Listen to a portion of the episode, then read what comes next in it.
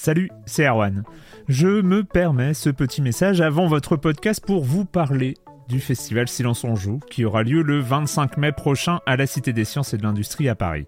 De 10h à 22h, on vous prépare une journée qu'on espère passionnante avec des discussions, des débats au cœur même de la Cité des Sciences et une soirée mémorable dans un grand amphithéâtre. La billetterie est ouverte, le lien est dans la description des derniers épisodes et vous trouverez aussi un lien vers la programmation. C'est 20 euros pour la journée et la soirée, et si vous voulez juste passer nous voir en journée, il suffit d'une entrée classique pour la cité, c'est 13 euros tarif plein avec éventuellement des réductions. C'est la première fois qu'on organise un truc pareil et on espère vraiment que vous répondrez présente et présent.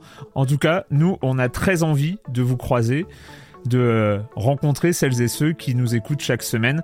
Rendez-vous donc le 25 mai et je vous laisse avec votre épisode de Silence en joue ou de la bande-annonce ou de Gâchette gauche ou de Dans la boucle. Enfin bref, bonne écoute. Ready to pop the question? The jewelers at BlueNile.com have got sparkle down to a science with beautiful lab-grown diamonds worthy of your most brilliant moments. Their lab grown diamonds are independently graded and guaranteed identical to natural diamonds, and they're ready to ship to your door. Go to Bluenile.com and use promo code LISTEN to get $50 off your purchase of $500 or more. That's code LISTEN at Bluenile.com for $50 off. Bluenile.com code LISTEN. Silence on joue, Erwan Cario, bonjour.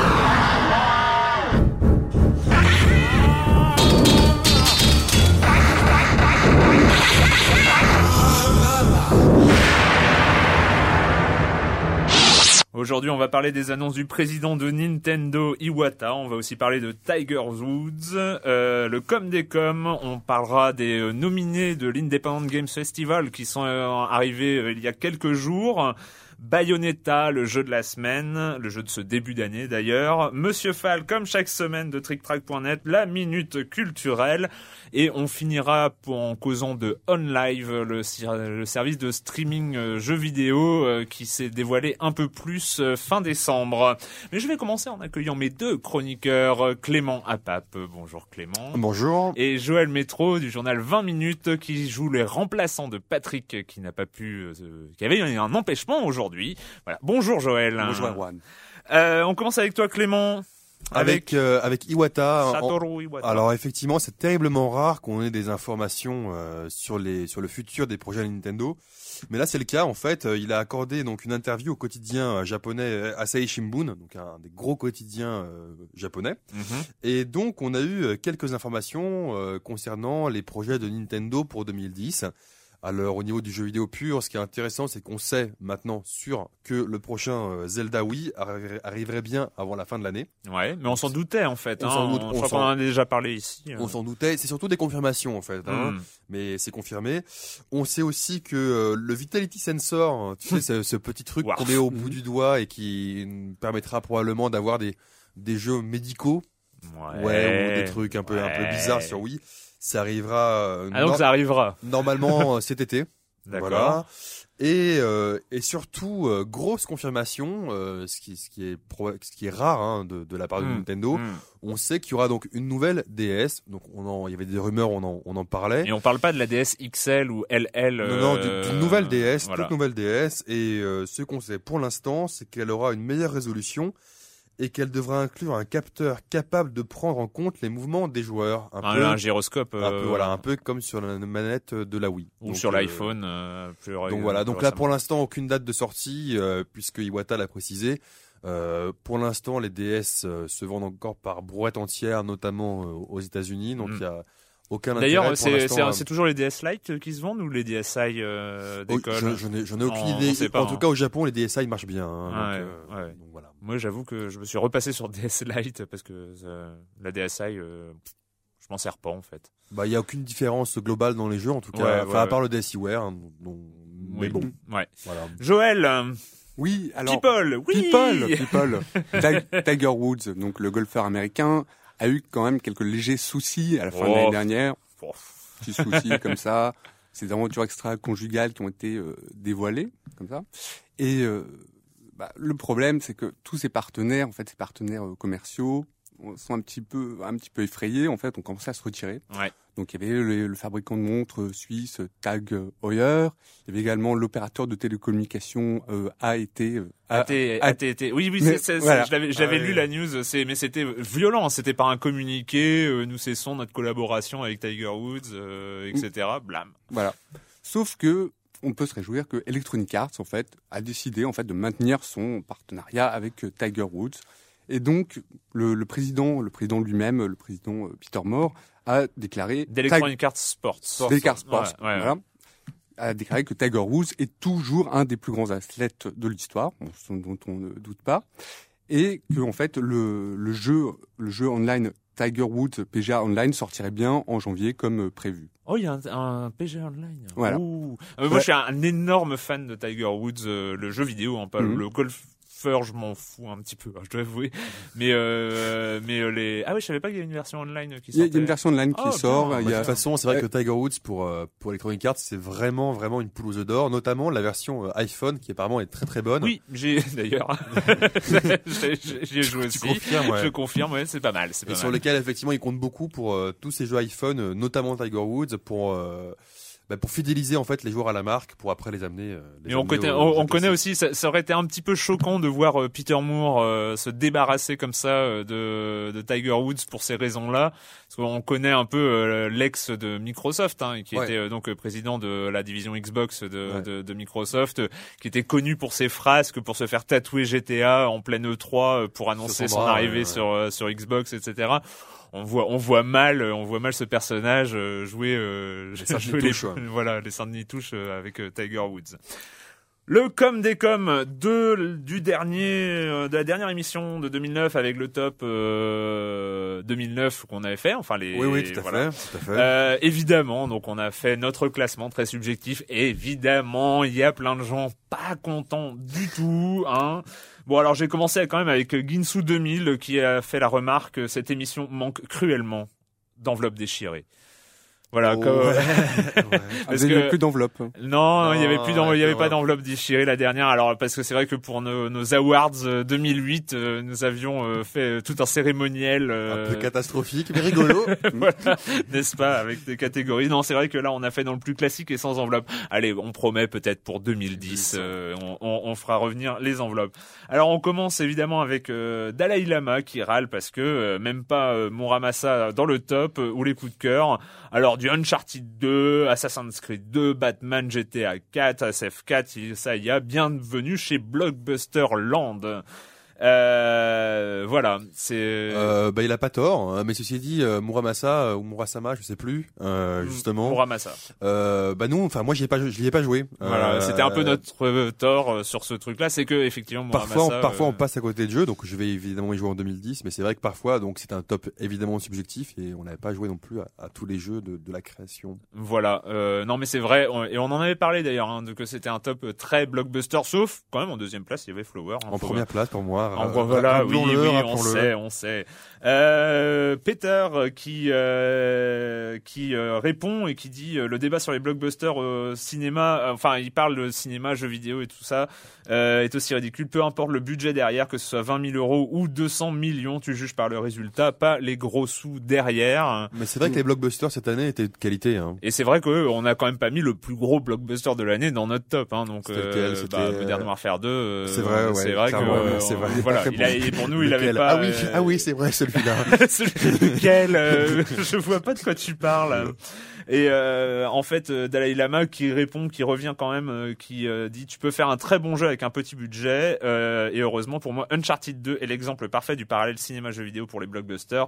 Uncharted 2, c'est le blockbuster par excellence, graphisme très beau, immersion au rendez-vous, etc. Mais au final, rien d'innovant, rien de vraiment intéressant, une histoire bateau, un concept et un gameplay vu 100 millions de fois dans les Tomb Raider, etc. Je fais partie le pari que dans 5 ans, ce Uncharted 2 ne sera même pas dans le moindre petit top de qui que ce soit.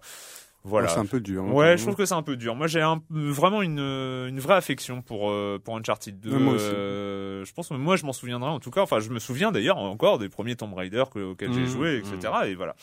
Et euh, du côté des râleurs, hein, on va le dire, hein, euh, Knuckles qui dit, euh, enfin râleur c'est méchant, il râle pas vraiment. À part ça, j'attends la reprise et, sautant, et, et surtout la probable explication sur l'absence de Dragon Age Origin dans les différents classements. Bah, c'est- parce bah, qu'en fait, il est, il y, a- et il y en a subjectif, hein. d'autres qui disent oui, vous avez dit 2009, c'est l'année du jeu de rôle, etc. Il y en a pas un seul, euh, c'est un scandale, c'est un scandale. Je veux une explication, Clément, explique-toi. D'accord, c'est moi qui dois m'expliquer. Non, mais Dragon Age, euh, moi je l'avais dit, j'ai j'ai beaucoup aimé, mais j'ai j'ai malheureusement dû stopper parce que j'avais d'autres bah, d'autres jeux aussi euh, auxquels il fallait que je joue. Donc euh, donc Dragon, moi personnellement, je pouvais pas le mettre dans un top ne l'ayant pas fini, n'ayant pas avancé suffisamment. euh, Moi, je, moi, alors, moi, je dois avouer, pousser, euh, pour euh, pour une petite explication, c'est que c'est un peu le même cas, mais j'ai une autre explication. C'est Dragon Age, j'ai fait l'erreur entre guillemets euh, d'y jouer sur euh, 360 et non pas sur la version PC. Et euh, et c'est un moi alors. Le problème, c'est que j'ai quand même joué une dizaine d'heures, 10, 12 heures, euh, facile. J'ai quand même fini la première grande quête, enfin une des premières grandes quêtes, etc. Et en fait est arrivé euh, le, pro- le moment du premier combat épique euh, qui arrive euh, quand même au bout d'un certain temps dans le jeu. Et là, ça a été une horreur, c'est-à-dire que euh, en fait le, le système de pause sur 360 et il n'y a pas de vue aérienne, on, on Ouais, a enlevé tout la- la- l'aspect tactique un peu des combats. Et euh, j'y suis pas revenu parce que bon, j'en ai parlé, j'étais pas encore arrivé là. Et, euh, et j'avoue que j'ai arrêté parce qu'en fait la seule solution pour passer ces combats-là, c'est de passer en mode facile. Et là, les combats perdaient tout leur intérêt. Donc euh, moi, ça m'intéressait pas trop de continuer. En- Et j'ai pas encore recommencé sur la version PC. Peut-être que si il y a un grand vide en 2010, je- j'y reviendrai parce que j'avais vraiment beaucoup aimé l'histoire. Mais c'est vrai que 2009, euh, c'était quand même, euh, comme comme le rappelait, c'est quoi, Knuckles, Ouais. que euh, effectivement, il y a eu Reason, il y a eu Divinity 2, il y a eu, Ouais. des, il y a eu des bons jeux de rôle quand même. Il y a eu des bons jeux de rôle. C'est vrai que c'était une année euh, pour les jeux de rôle. Voilà. Voilà, mais bon, on rappelle, on répète quand même que c'est un classement subjectif et vous avez entièrement le droit, voire le devoir, de pas être d'accord avec nous. This is the dream where I am chasing a ghost.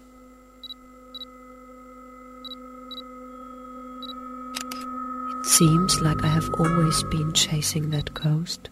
I even forgot who he is. Grass everywhere. Since I started chasing ghosts, I neglected this place. I used to be able to get up there somehow. I don't think I will be able to now. I can draw this symbol to move back. Trauma, Trauma, c'est un des nominés de l'IGF 2010. C'est d'ailleurs un des gros nominés parce que je crois qu'il doit être nominé dans facilement trois catégories euh, cette année. Euh, voilà, c'est sorti. Alors euh, plein de catégories euh, l'excellence visuelle, euh, le Grand Prix, euh, l'innovation dans le design, euh, Le son le son, ouais. etc. Euh, plein, plein de jeux. Alors c'est vrai que c'est toujours un vrai plaisir de voir débarquer cette liste parce que bah, le petit monde des jeux en développement euh, du côté des jeux indépendants, on, bah, on essaye de suivre, mais on n'est pas au courant des, euh, de, de De tous les développements ouais. forcément. Et là, euh, quand cette liste arrive, c'est toujours un vrai plaisir parce qu'on va regarder, on regarde Ah ouais, les c'est- vidéos. C'est une et, découverte euh, totale. Ouais. Est-ce qu'il y a des choses vous qui vous ont euh, qui vous ont plu dans cette euh, dans cette sélection? Pour en venir, Joël, on, hein. entendait le- on entendait un petit peu l'extrait là juste au début, donc c'est Trauma. Ouais, Ça a l'air tout à fait intéressant. Bon là, il y a cette voix de la femme là un peu dépressive, euh, un dé- peu ouais. un peu dépressive, neurasthénique. Là, on a envie de lui filer du, du Prozac.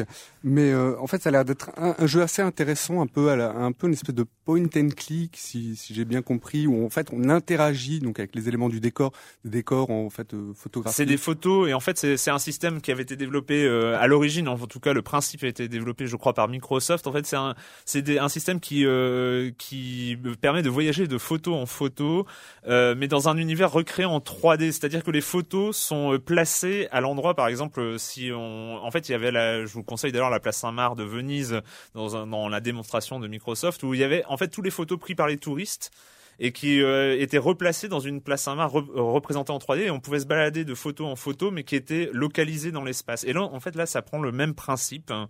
et donc on se balade de photo en photo euh, dans dans une espèce d'univers assez bizarre. Bah, le, le pitch du jeu, c'est quand même une jeune femme qui, euh, en fait, qui, qui, auquel est arrivé un accident de voiture, donc elle survit et elle a l'espèce en fait de, de comme ça de rêve qui apparemment éclaire différents éléments de sa personnalité. Donc c'est un truc un petit peu très introspectif. C'est ouais, c'est assez spé. En tout cas, ça donne. euh, Enfin, c'est c'est ça rend curieux. Ouais. Ça rend curieux, même si, euh, même si ça a l'air aussi un peu flippant, quoi. Enfin, ça a pas l'air. Ça, ça, ça, ça met- Clément qui n'est pas à l'aise. Non, non, justement, ça, ça, ça met pas totalement à l'aise, mais en tout cas, ça a l'air, euh, d'être intéressant. Alors ouais. a priori ça débarque sur le web, hein. c'est pas euh, c'est pas un jeu à télécharger etc. C'est en, en interface web, je sais pas trop, trop sur quelle techno justement. Non c'est vrai que c'est en photo, mais on a... moi ça m'a un peu rappelé l'ambiance in memoriam Un peu, ouais, ouais, à, l'époque. Enfin sur ces principes là, ça a l'air très onirique et en même temps bien bien flippant. Il Mm. y a d'autres choses qui vous ont euh, qui vous ont accroché? Alors, qu'est-ce que, moi, j'ai joué à, comment il s'appelle, Chicken, euh. Rocket. euh, Aidez-moi, ouais. ouais, Euh, Rocket Bird Revolution. C'est un des rares jeux auxquels on pouvait, auquel on peut jouer en fait Ouais. aujourd'hui quand on va voir euh, la liste des finalistes. Oh, c'est un jeu très sympa qui rappelle un tout petit peu euh, Shadow Complex euh, parce qu'on a un petit, on a un petit chicken, euh, donc Mm. un poulet qui, qui, qui tire sur la main de pingouin. Donc c'est, c'est assez rigolo, c'est bien fait, c'est bien réalisé, c'est joli, mais pour l'instant, euh, j'ai pas vu en fait moi ce qui est marrant. Donc euh, parmi toute la liste qui est vraiment intéressante, il y a beaucoup de jeux qu'on peut ne voir qu'en, vidéo. Et c'est vrai que cette année, moi, j'ai pas eu de coup de cœur comme les années précédentes. Ouais. Enfin, j'ai pas eu de vrai coup de cœur parce que, rappelons-le rapidement, euh, l'indépendant Game Festival, ça nous- on a eu Bread comme ça, on a eu. Machinarium, on a World eu of Goo. World of Goo, il y a Fez aussi qu'on attend. Ouais. Il y a, donc a- on a eu des jeux de indépendants de grande qualité dont on a Blueberry parlé. Garden, euh, entre autres, ouais. sorti cette Enfin, il y en avait aussi. beaucoup, beaucoup. Et là, j'ai pas eu de, enfin, il y a des jeux de qualité hein, qui sont soit très beaux, soit voilà, mais j'ai pas eu de. On est, on est, on- il y a un espèce de classicisme hein, cette année, Ouais. dans, euh, sauf Trauma, dont Sauf on, Trauma, vient, on vient de parler, qui a l'air d'être l'ovni un peu euh, de cette En année. Je pense que d'ailleurs, ouais, enfin, si s'il est bien construit, je pense qu'il devrait rafler quand même pas mal de choses, hein, parce que c'est c'est assez intéressant.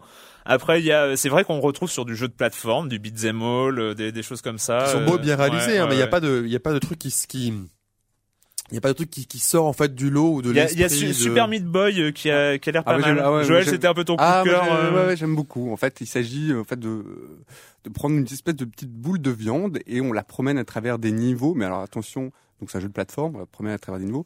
Mais le truc c'est qu'elle est si circulaire un petit peu partout, donc euh, cette euh, boule de cette espèce de cube ou de boule de, de viande. cube de viande qui laisse des, tra- des, des traces partout quand il se colle et tout ça, c'est vraiment. Bah, c'est un petit peu gore. J'aime, moi j'aime bien. Ouais, bien. ouais, ouais, non, non, c'est c'est pas mal. Alors c'est une adaptation, enfin c'est aussi une évolution de jeu en flash. hein. On peut essayer euh, la série des Meat Boy euh, qui euh, qui est pas mal. hein. Enfin, moi je, j'aime pas trop le design, mais euh, bon c'est c'est assez agréable Et, à jouer. et- et donc il serait peut-être prévu pour sortir sur euh, sur WiiWare. Oui, voilà, c'est ce qu'on voit dans la vidéo.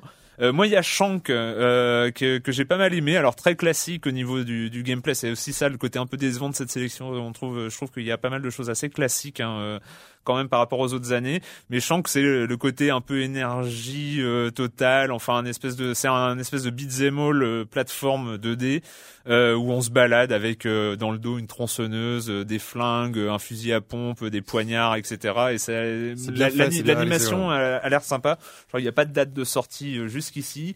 Et, euh, Et puis après, il y a, il y a quand même des jeux qui sont, euh, j'ai oublié encore le nom, mais il y a une espèce de jeu où on est, on joue à quatre en coopération et euh, en fait c'est vu d'au-dessus, c'est très très pixelisé. Monaco. fait- Monaco. Ouais. Voilà, Monaco par exemple, c'est un jeu quand on le regarde, c'est difficile de s'emballer dessus parce Ouais. que on a que des pixels et des zones d'ombre dans lesquelles on doit se cacher, Ouais, ouais, etc. ouais. Mais ce genre de jeu, en y jouant, ça peut être intéressant. Donc, euh, à Oui, voir aussi. moi, moi j'attends d'y euh, jouer parce que c'est vrai qu'en vidéo, on, Ouais, on- c'est pas. ouais. Alors il y a des choses un peu bizarres, euh, Cogs notamment, qui est très joli au niveau graphisme, qui est un espèce de tic-tac-toe, vous savez ces petits puzzles où il faut Mhm. où il faut reconstituer Mhm. une image en bougeant euh, Oh, des, ouais. des petits éléments, C'est comme un. Rubik's Cube, non euh, Non, t'as 2D, t'as- en t'as 2D, une, case qui manque 2D. et puis tu peux bouger toutes les autres en fait Ah, en- faisant en- en- et alors t'as des engrenages et des tuyaux dans les trucs et ça, ça moi ça me donne pas envie même si c'est plutôt joli euh, ça me donne pas du tout envie mais bon voilà alors ce qui est intéressant c'est que dans 3 6 mois bah on pourra jouer On pourra jouer à ces à jeux, ces ouais. jeux-là et puis on attend évidemment je crois que c'est pour février, fin février euh, ou début mars, je ne sais plus, fin février je crois cette année, euh, les euh, les résultats, le palmarès de, de cette indépendante. Le on- 11 mars. 11 Oh, 11 mars, voilà. 11 mars, 11 voilà. mars. 11 mars pour euh, le palmarès de l'IGF. On verra, on en reparlera à ce moment-là. So, where was I? Oh, yes, your kind invitation. I do hope you've prepared dessert as well.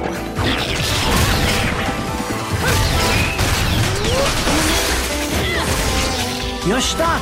because you gotta sacrifice our halo-wearing friends every day, or they'll drag your ass back down to hell. I know, I thought I got screwed, but being forced to slap around the divine for a living, it's really getting screwed. About this little thing you've been looking into for me, Enzo. Let's have a quick chat. Bayonetta, le jeu de ce début janvier. D'ailleurs, une date de sortie un peu étrange pour un quand même un truc de la catégorie des, des blockbusters euh, dans le jeu vidéo. Hein, date de sortie euh, tout début janvier, juste après la période de Noël.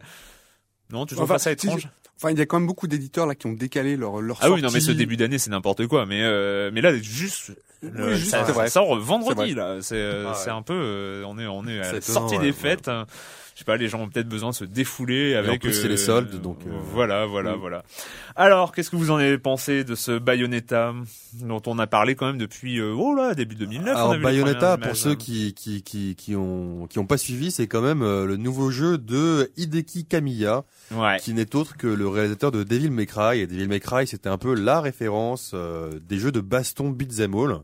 Voilà. Donc on l'attendait avec avec impatience. Et euh, alors moi moi les jeux de baston beat'em all, j'aime bien les regarder, mais comme je suis un peu un manche, euh, voilà, je- c'est pas un genre de jeu de- qui me qui me plaît pendant que j'y joue. C'est Mm. que voilà, c'est pas le genre de jeu qui me transcende.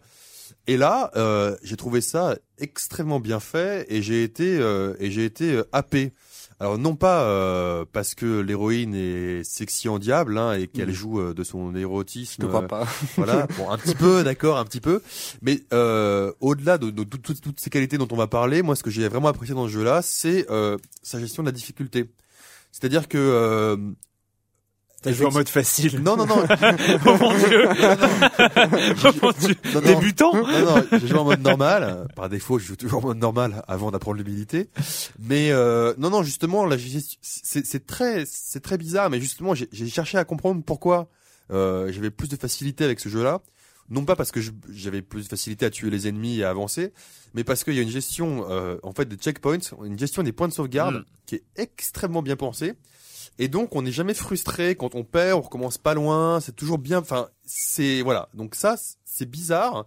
Mais ça t'a permis de rester dans le jeu en fait. Mais ça a permis vraiment de rester dans le jeu. Parce qu'après, effectivement, le jeu est percutant. Il y a un système de, de combat dont on va reparler qui est, qui est- qui est tout simplement parfait hein, au- Mm. au, niveau euh, vraiment jouissif. ouais, vraiment jouissif. Et surtout, euh, et surtout, un des, des grosses difficultés dans, dans ce genre de jeu, notamment des- pour moi, Devil May Cry avait été un peu faible à ce niveau-là, c'est au niveau de, de la caméra, donc de, de la visualité, de l'angle par lequel on visualise, on visualise l'action.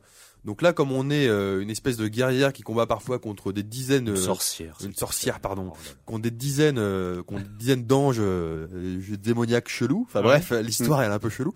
Mais justement, l'angle de caméra est toujours euh, bien pensé Ouais. et, et ça, ça fait que euh, voilà, on n'est pas frustré et on avance dans, dans le jeu avec plaisir. Joël, euh, tes impressions Non, je suis d'accord. Je voudrais juste rebondir sur, sur Ouais. ce que dit Clément. À propos effectivement des, des checkpoints, c'est vraiment pas mal foutu. Notamment, je me rappelle, il y en a un qui est très bien placé. C'est juste avant. Moi, ce que je déteste dans les jeux de, enfin dans les jeux en général, c'est les QTE. Et là, il y a Ouais. quelques QTE et heureux, enfin qui sont un peu placés de manière un peu sournoise. Et là, il y a un checkpoint juste avant et c'est pas plus mal, quoi. Mais sinon, pour en venir au, enfin au jeu, moi, j'adore, enfin vraiment, j'adore. Je trouve que c'est vraiment un, un dé- surtout un délire visuel Hmm. qui, on s'en prend vraiment plein les yeux. Moi, j'ai joué pour là. Euh, euh, presque au moins 4 heures, 4 heures et demie, j'avais les yeux qui pleuraient après. C'est-à-dire que l'écran, non mais vraiment, il y a l'écran. Tu clignais plus des yeux. c'est- non, non. Parce que c'est vrai qu'il y a une, il y a une foule de détails à l'écran. C'est beau à voir, ça va, c'est dynamique, c'est nerveux. Il y a plein, il y a plein, dynamique quoi. il y a plein de choses. Et surtout, mais c'est surtout ce, ce délire, ce vraiment ce délire visuel, quoi. C'est euh, Ouais, mais moi je suis, je suis assez d'accord parce que en, en fait moi ce qui me faisait peur c'était euh, le- l'espèce de, de gothic kitsch euh, qu'on voit depuis Devil May Cry et surtout surtout sur les Devil May Cry 2 et, et 3 euh, qui est devenu pour moi insupportable au niveau design. Enfin c'est euh, on est on est dans l'espèce de pff, une espèce de, de, de machin pas beau parce que c'est euh, ça, ça part dans tous les sens etc et j'avais peur en voyant les vidéos de Bayonetta euh, de, de me retrouver parce que bon Dans voilà c'est genre, on n'est pas on n'est pas dans la plus grande des subtilités quand même Non, dans clair. Bayonetta. Mais hein. mais il y a, mais y beaucoup pas- de second, troisième, quatrième, cinquième degré aussi. Mais hein, en fait, ça a donc, tra- euh, il a transformé. Cam- euh, je pense que c'est vraiment Camilla qui a qui a ce talent-là et parce que c'est un. En fait, pour moi, Camilla, Hideki Camilla, c'est un peu l'anti Hideo Kojima. Euh, C'est-à-dire que Hideo Kojima, qui a du talent évidemment, hein, je dis pas le contraire, mais Hideo Kojima est très cérébral. Il, il pense, il y a des gros trucs, il a, il a beaucoup de pensées, de, de concepts, etc. sur ses Metal Gear, euh, machin. Et Hideki Kamiya, c'est le règne du fun. C'est-à-dire, on n'est plus dans le cérébral, on est dans le ressenti pur. Ah, c'est décomplexé. Et, euh, Ouais. et vraiment, il a, il a ça qui est, euh, qui est vraiment inhérent dans les Beautiful Joe, dans les Devil May ouais, Cry. que C'était, Il a fait quand même fait des et, bons jeux. et il hein. a, il, Vache. il a, il a ce, ce, voilà, ce, ce culte du fun. Et en fait, Bayonetta, ça aurait pu être du gothic kitsch chiant comme les derniers Devil May Cry. Et c'est devenu par une exubérance totale. C'est, euh, c'est complètement exubérant. Ça part dans tous tous les sens. C'est, bah, finalement, le côté un peu kitschouille, euh, qui est là, hein, quand même. hein. Faut- euh, mais, on mais- va mais- pas mais le- il est, il- est, il est, il il est- passe au second ouais. plan et en fait c'est fun. C'est euh, il est vraiment talentueux ce bonhomme parce que aussi, euh, rappelons-le, pourquoi aussi j'ai aimé Bayonetta par rapport à Devil May Cry. Un Devil May Cry, il fallait quand même être un, un as de la manette, du skills, du timing pour faire vraiment des enchaînements qui soient euh, fantastiquement beaux et, Ouais. et, et classe à l'écran. Là, on va dire que c'est plutôt simple, c'est-à-dire que même euh, soit on peut jouer bourrin. Euh, Moi, Mm. j'ai joué avec un pote. hein, J'aime bien découvrir les jeux, les jeux, les jeux à deux en fait. Et lui, il il faisait que bourriner un bouton. Et ça marchait. Ouais. Alors voilà, ça, ça marchait. Il y a un Ça- ça système de combos, mais les combos sont plutôt simples à réaliser. hein. Il y a, il y a vraiment, euh, c'est euh, Et- point, point, point, point, point, pied, euh, Ou point, point, point, point, pied, point, voilà. Puis il y a tout un système effectivement de techniques aussi euh, à débloquer, à débloquer Ouais, au fur et à Magie, mesure du de jeu, magie, ouais aussi. de magie Et de, et de technique. et de technique. Et j'aime beaucoup celle par exemple le- où elle fait du breakdance en fait. Ah oui. Et il y a une technique où elle fait du breakdance, donc où, euh, Non mais c'est. ou avec ses, ses- les flingues qui sont. Oui, parce euh, qu'elle a des flingues ouais. aux pieds, aux mains, donc elle peut tourner sur elle-même, envoyer des, des armes partout. Il y a beaucoup, beaucoup d'armes, hein, beaucoup d'armes. Et, et ce, qui, ce qui est marrant, c'est que je sais pas si vous avez fait l'essai.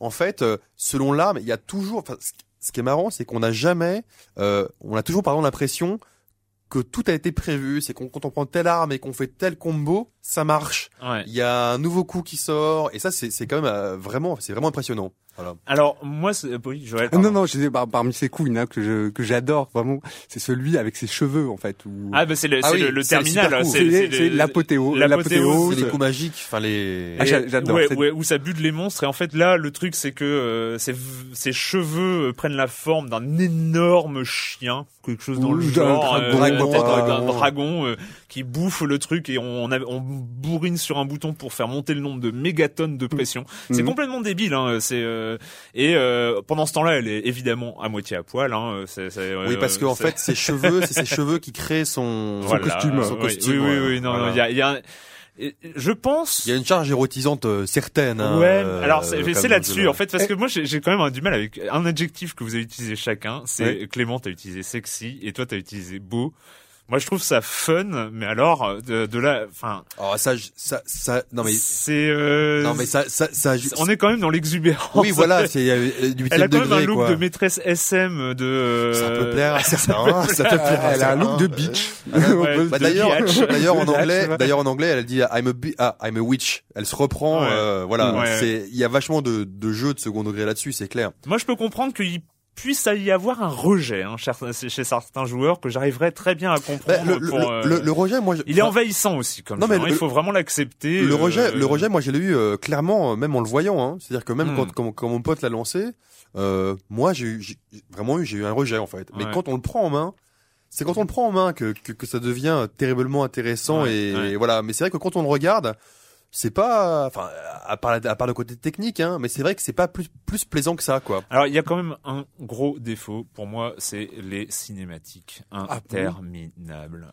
Ah non, non, Ah, je franchement, trouve je pas. suis pas moi, je suis pas d'accord. Eh ben, on n'est pas On d'accord. n'est pas d'accord. Oh là là, mais comment est vous pas avez fait? Bah, justement- c'est pas possible quoi. Le, le, le- le truc c'est que t'as une demi-heure d'action, t'as une demi-heure de cinématique. Alors, Allez, je déjà, caricature, mais déjà, tu peux appuyer sur pause pour passer à la cinématique. Déjà. Ouais, mais enfin, je- peux. à ce moment-là, tu passes toutes les cinématiques et tu, tu es plus intéressé Mais ni sur l'histoire ni sur Mais moi, ju- justement, qui suis le premier, euh, enfin, je suis comme toi, normalement, ça, ça me, ça me pète les couilles et je, vraiment, je déteste les jeux qui, qui parlent, qui parlent beaucoup trop et où on, on joue pas. Là, justement, à part un tout petit peu au début, où effectivement, où ça met un peu de temps parfois à jouer, moi, ça s'est passé comme une lettre à la poste, hein, vraiment. Ouais, en plus, elle euh, introduit des personnages secondaires que je trouve plutôt, euh, plutôt bien foutus. Il y a le personnage de, de, de Rodin, une espèce de alors barman, euh, de Fournisseur de flingues. fournisseur de flingues aux portes de l'enfer, qui est plutôt euh, qui est plutôt marrant. Enfin, moi, je trouve qu'elles sont plutôt euh, bien faites. Elles sont, elles sont marrantes, hein. Moi, je dis pas le contraire. Elles peuvent être marrantes et tout ça, mais qu'est-ce que c'est long. Enfin, moi, franchement, il y a un il y a un moment où t'es là, ça fait cinq minutes que t'es en train de regarder, bah, tu poses la manette et, euh, et voilà. Moi, Alors, pas- effectivement, tu peux les passer, mais euh, si, Ouais, tu non, non, mais, plus rien, mais, quoi, mais c'est pour moi, pour moi, ça c'est pas les défauts du jeu. Les, les, enfin, personnellement, pour moi, les défauts du jeu, c'est un le scénario. Je sais pas si vous avez essayé de le suivre, Oui. mais euh, Bon, totalement, peu, hein. totalement imbitable. J'ai même essayé moi de, de lire les espèces de bouquins pour en savoir plus. Mm. On comprend rien. On, sait juste qu'elle elle est plutôt du côté de l'enfer. Il y a les anges d'un côté.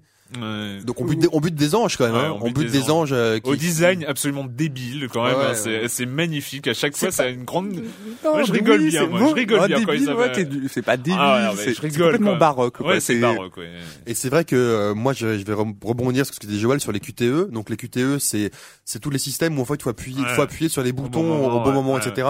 Effectivement il y a des QTE moi que j'ai trouvé euh, alors pour le coup qui m'ont frustré parce que tu meurs instantanément, tu comprends pas trop ce qui t'arrive. D'où les checkpoints bien placés qui permettent de recommencer. Moi, ce serait les deux défauts du jeu. Et aussi, rappelons-le, moi j'ai joué sur 360, hein. Ouais. mais euh, sans vouloir faire de guéguerre sur les versions, j'ai quand même vu des, des vidéos qui comparent les deux. La PS3 est si un on, peu en dessous. Si on a le choix, euh, si on a le choix, autant prendre la version 360 qui est quand même un, un peu mieux finie, un peu, un peu plus fluide. Ouais. Après, si on a qu'une PS3, il n'y a pas, de- y a pas de problème. Il y a hein. pas de souci, Euh, ça tourne quand même dessus. Hein. Ben voilà, euh, Bayonetta, donc un peu le jeu de, le gros jeu de la rentrée. et euh, déconseillé aux moins de 18 ans. oh, sans blague. Bizarrement, euh, bizarrement, euh, voilà. Euh, eh ben, on va accueillir euh, maintenant Monsieur Fall, Monsieur Fall de TrickTrack.net et sa chronique jeux de société.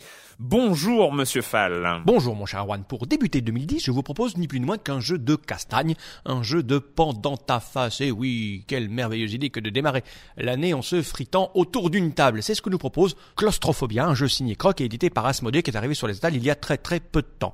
Croc, euh, c'est un nom qui peut parler à certains d'entre nous puisque c'est un grandissime auteur de jeux de rôle puisqu'il a débuté il y a plus de 20 ans avec des jeux comme Bitume et il a produit le non moins magnifique In nomine Satanis Magna Veritas, c'est vous dire si cet homme a du goût et s'y connaît en jeu décalé. Alors Claustrophobia est un jeu à base de figurines, c'est un jeu de plateau, un dungeon crawler, une espèce de dungeon crawler, en fait un sous-sol crawler puisque vous n'êtes pas dans un donjon, vous êtes dans des catacombes, des sous-sols, sous terre.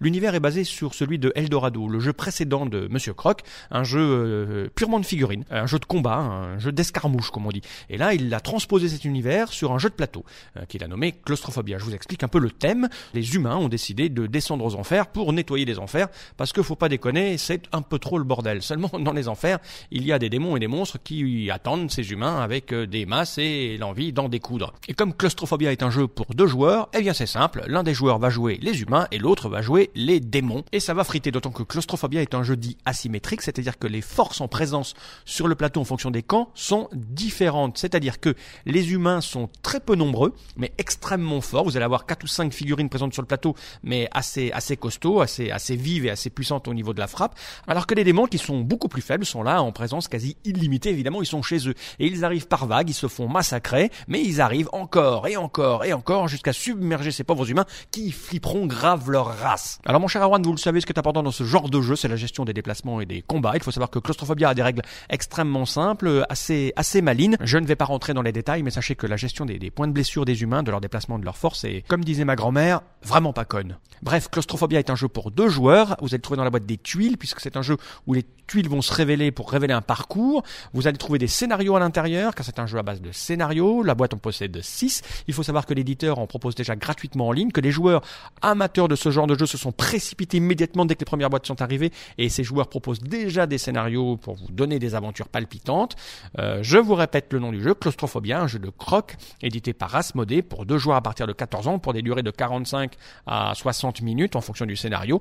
Vous allez le trouver au partir de 50 euros. La boîte est extrêmement pleine avec des figurines pré-peintes à l'intérieur de la boîte, ce qui fait que vous n'avez même pas besoin de vous y connaître en peinture. Voilà mon cher Erwan, à la semaine prochaine. À la semaine prochaine, à la semaine prochaine, Monsieur Fall de TrickTrack.net. Ah oui, d'ailleurs, il y a un truc que j'ai découvert sur TrickTrack.net cette semaine, c'est les vidéos, les tests vidéo de Ah jeux oui, sur TrickTrack.net et je vous conseille d'aller les voir. Il y a le test euh, notamment des sardines dont il avait parlé ici et le test de jeux de danse qui sont deux Ah, bah, moments ça- mythique euh, sur euh, à, à voir sur TrickTrack.net Avec Monsieur Fall. avec Monsieur Ah, Fall, en, Fall. en- en- en star absolu. Et euh, là franchement félicitations Ouais, euh, très bon, félicitations. C'est très très bien. C'est très très bien fait euh, la minute culturelle, et oui, la minute Ah. culturelle, et une minute culturelle. Alors je me suis retenu. Alors Joël, comme t'es l'invité, je te laisserai Ouais. évidemment répondre. Ah, je t'en Par- remercie. Et par une, minute culturelle spéciale Hideki Kamiya. Et oui, et oui, on reste D'accord. dans le sujet. Ouh là là là là là là. Dans sa première phase de développement, au début de son développement, Devil May Cry était censé être un nouvel épisode d'une série bien connue. Laquelle?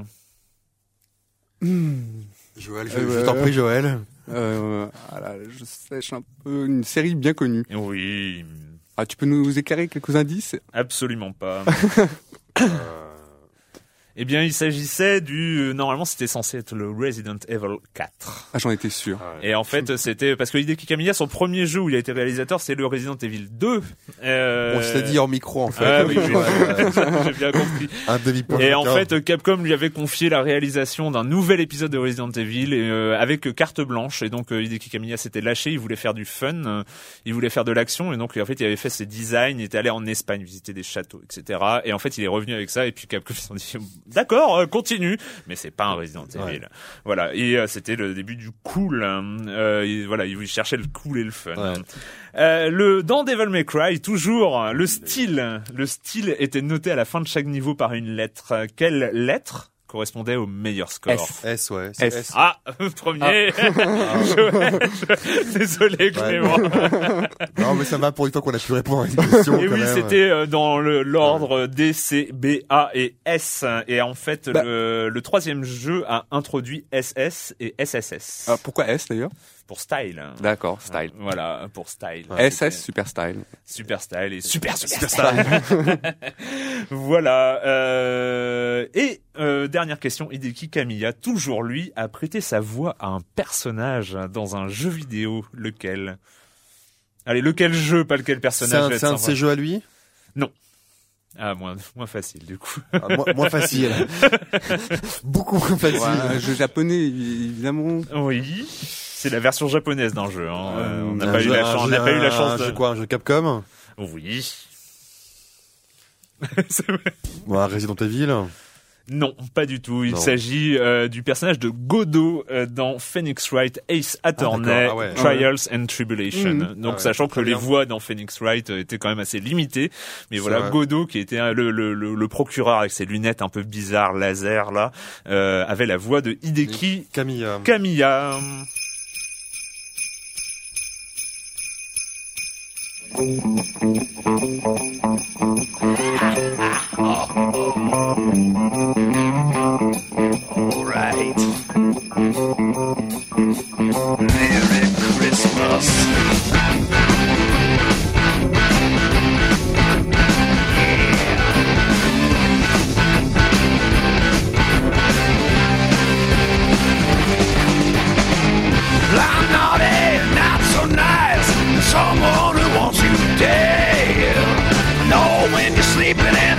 you wake. Got a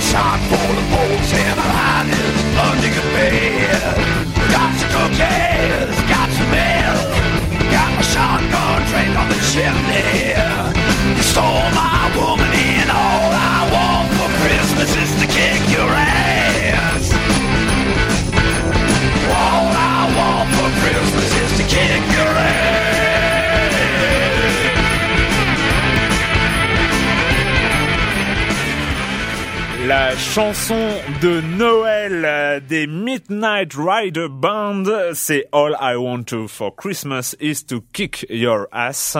Les Midnight Riders qui sont, rappelons-le, le groupe de rock de de de Left 4 Dead 2, donc euh, qu'on croise les euh, les, les barbus euh, façon Led Zeppelin qui euh, qui chantent dans à l'intérieur de, de Left 4 Dead 2 et je crois qu'ils ont annoncé plus ou moins un jeu ou un truc basé sur eux, bon, je sais plus, ou un album, je ne sais un plus. album, Enfin, peut-être. voilà, donc c'était c'est- bref, bref, moi ça m'a fait marrer. euh, voilà, c'est à, c'est à écouter euh, sur internet si vous avez envie. All I want for Christmas is to kick your ass. C'était fin décembre, on en avait déjà parlé ici euh, parce qu'ils avaient fait une présentation, je ne sais plus trop quand. À l'E3. À l'E3. À l'E3, à l'E3, Voilà, c'est ça, c'est on live. Donc euh, il y a une démo, euh, une vidéo qui tourne sur le net depuis euh, fin décembre, toute fin décembre, où euh, donc jours, le, le responsable de On Live a fait une présentation devant a priori une école euh, d'informatique, D'ingénieurs, ouais. d'ingénieurs informatiques ou ce genre de choses. Et euh, la démo est assez bluffante. euh, Oui, parce qu'il faut rappeler ce que c'était euh, On Live. Moi, c'est un truc euh, annoncé à l'E3 qui m'a bien plu. Toi, moins. Enfin, on va, Oui. on va, on va en parler. On Live, c'est le principe est assez simple. C'est-à-dire qu'aujourd'hui, il nous faut une console ou un PC pour jouer aux jeux vidéo. Hein, Mhm. on, on le sait. On installe le jeu dans notre console ou notre PC et on joue. Notamment sur PC, euh, bah, ça dépend de la puissance de notre ordinateur. C'est-à-dire que pour avoir un jeu plus fluide, il faut que l'ordinateur soit plus puissant. Donc Ouais. en gros, pour jouer à un jeu d'aujourd'hui avec euh, avec un jeu qui date avec un ordinateur qui date d'il y a 5 ans, le jeu sera plus ou moins lent. Enfin, il sera pas vraiment adapté. Mm. En live, le principe, c'est qu'en fait, euh, le jeu est exécuté à distance sur les ordinateurs de, de la société on live. Chez nous, en fait, on a juste un écran, le flux vidéo. le en flux fait. vidéo.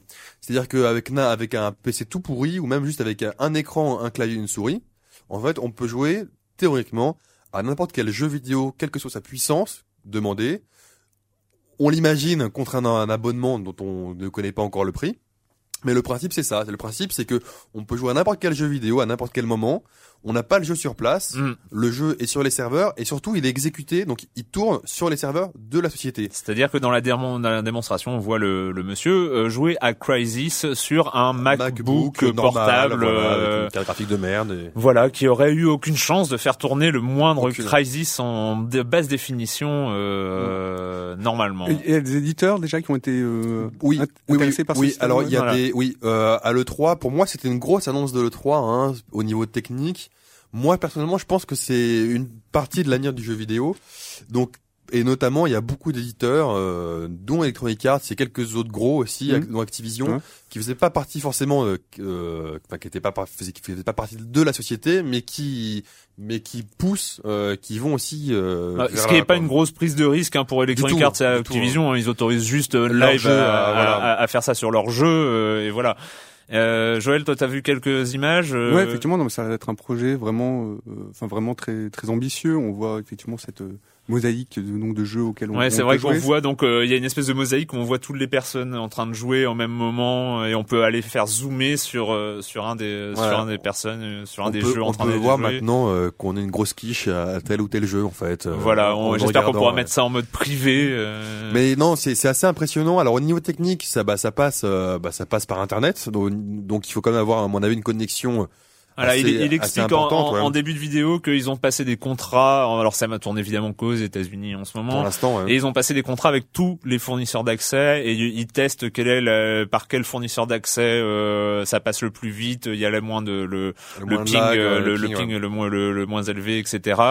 Euh, ils ont quatre ou cinq centres serveurs euh, localisés aux États-Unis, ce qui fait que même aux États-Unis déjà, il y a le euh, mid center nord euh, des États-Unis, le centre des États-Unis au nord, euh, qui euh, peut pas jouer parce qu'ils ont pas de centre serveur à, à, à proximité. Enfin, ceci dit, le lancement, enfin le service est vraiment assez Eh, belle. on est on est en alpha ouais. ou en bêta ou voire en alpha Ouais. test. euh, voilà, pour l'instant. Et concrètement, ça veut dire que pour les joueurs, donc ils auront même plus besoin de télécharger, euh, les, Non. donc plus besoin de télécharger non, les jeux, non. ils vont directement se connecter. euh, Voilà. facilement. Alors le, le problème, le problème, c'est qu'il y a beaucoup de gens qui n'y croient absolument pas. Dont toi. euh, dont euh, moi le premier. Euh, c'est vrai que la- Pourquoi Erwan?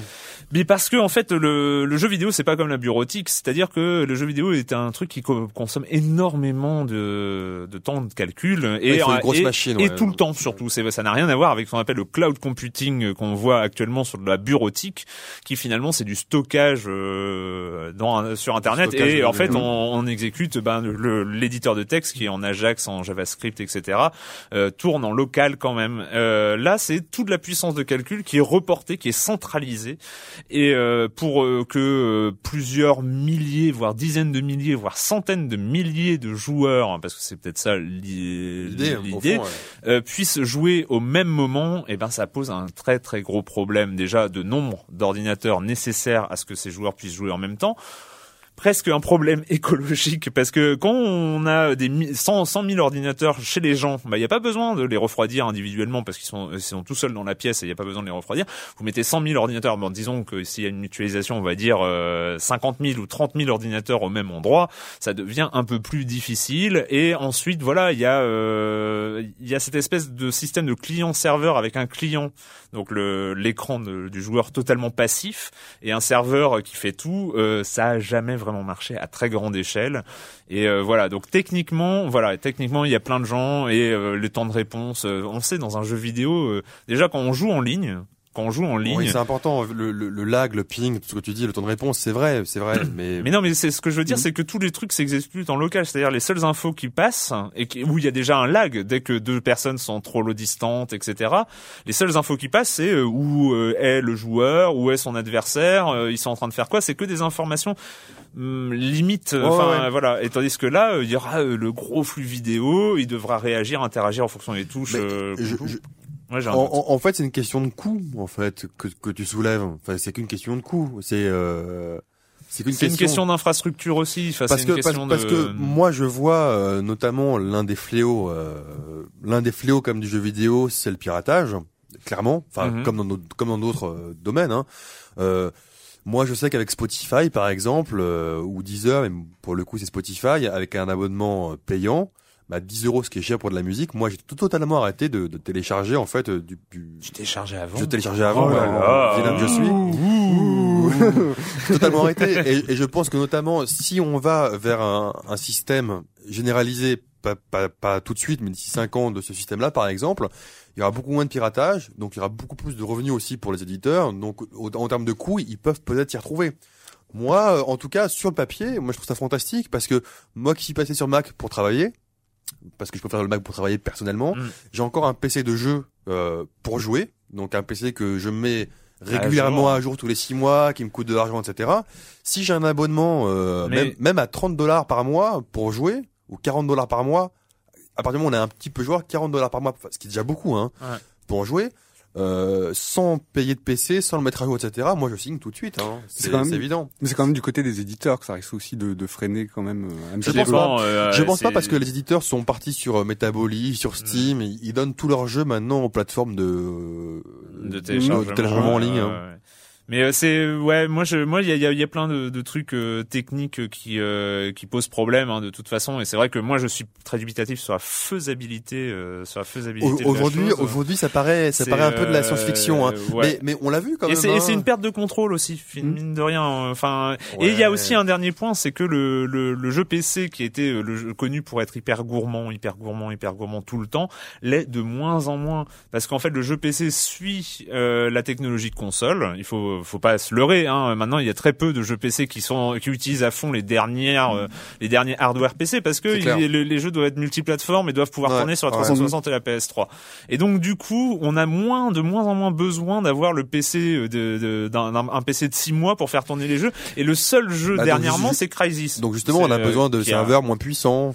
Donc Oui, mais on a besoin aussi d'unités centrales moins puissantes chez les gens et qui ont une plus grosse durée de vie, donc l'intérêt est moins important. Bah je sais pas. Enfin moi, euh, enfin on pourrait durer. Oui, je crois qu'on va on va arrêter, hein, on va arrêter là. Mais bon, ouais, ouais. Mais voilà, il y a, y a- il y a débat, il y a débat en tout Mm. cas. Il y a débat en tout cas, on en reparlera quand on essaiera nous-mêmes. Voilà. Exactement. Exactement. Euh, bah, on en a fini cette semaine avec le jeu vidéo et la question rituelle. Et quand vous ne jouez pas, vous faites quoi, Clément?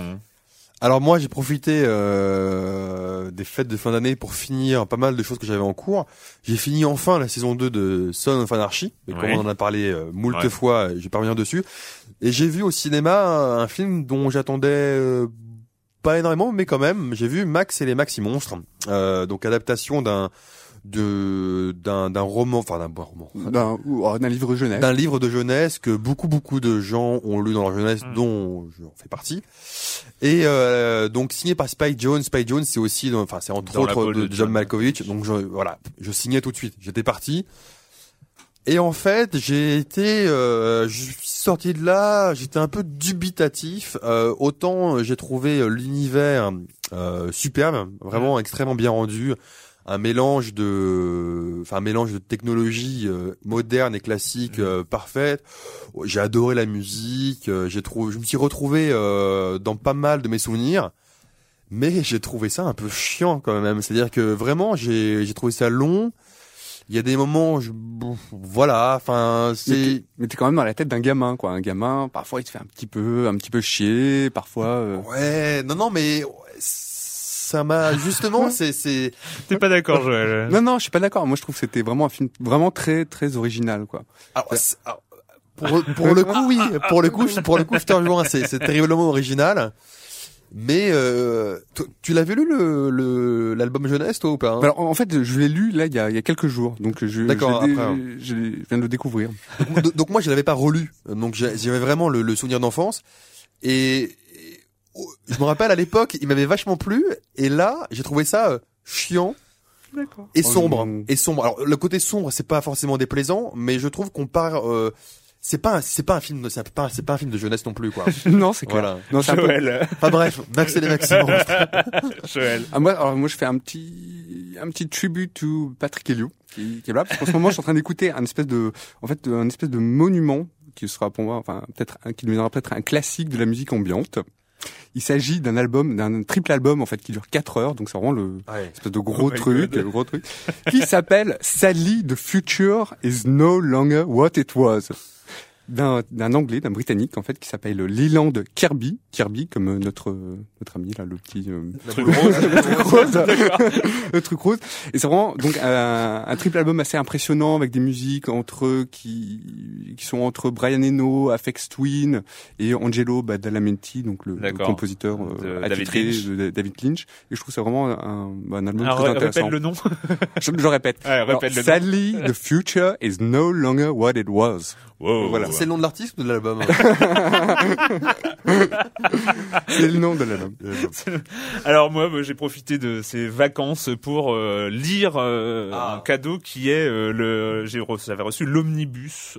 Donc l'omnibus, c'est des compiles chez Marvel, des énormes compiles, c'est des bibles. Enfin, ça, ça a la taille d'une encyclopédie consacrée à Wolverine. Donc que j'avais reçu, euh, voilà. Et, euh, et c'est là où on se rend compte que Wolverine, en fait, a pas, a pas eu de chance hein, au niveau des, des scénarios et euh, même des dessinateurs qui sont passés. euh, Ah, moyen. par mais- lui, non, c'est très très, c'est très vie, inégal chance, hein. sur, ouais, dans la vie non plus, il pas a eu plus de chance dans la vie.